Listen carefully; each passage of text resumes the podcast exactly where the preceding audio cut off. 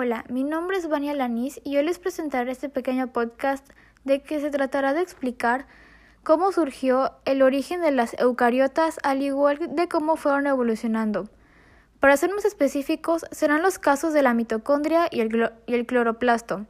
Se conversará de quién la postuló esta teoría y para tener la información más detallada especificaremos qué son los eucariotes.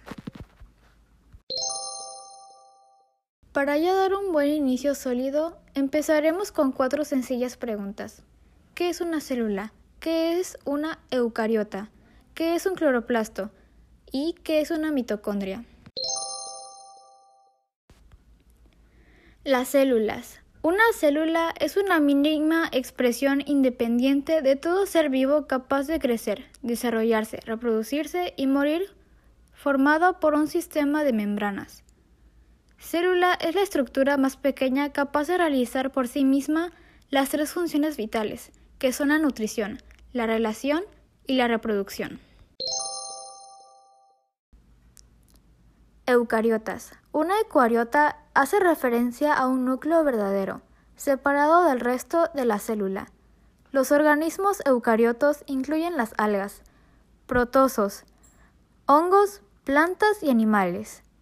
Este grupo de organismos poseen un aparato miótico, que son las estructuras celulares que participan de un tipo de división nuclear, denominado por la mitosis y otras organelas responsables de las funciones específicas, entre ellas las mitocondrias, el retículo endoplasmático y las cloroplastos, de lo que hablaremos a continuación.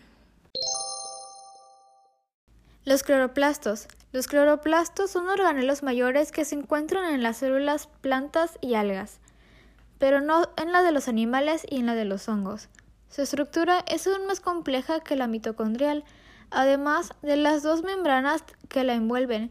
Tiene numerosos sacos internos formados por la clorofila, que es la que le da el color verde. Los cloroplastos desempeñan una función aún más esencial que la de las mitocondrias. En ellos ocurre la fotosíntesis.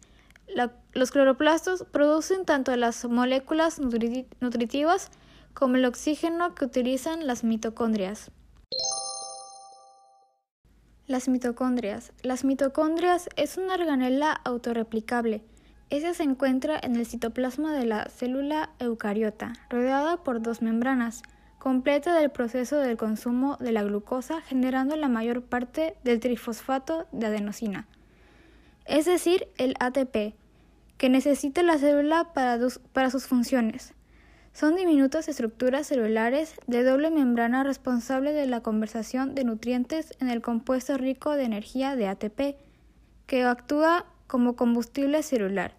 Por esa función se desempeña la llamada respiración, que se hace en las mitocondrias con el motor de la célula. Para irnos ya adentrando más a este tema, empezaremos con la siguiente pregunta. ¿Qué es la endosisbiosis?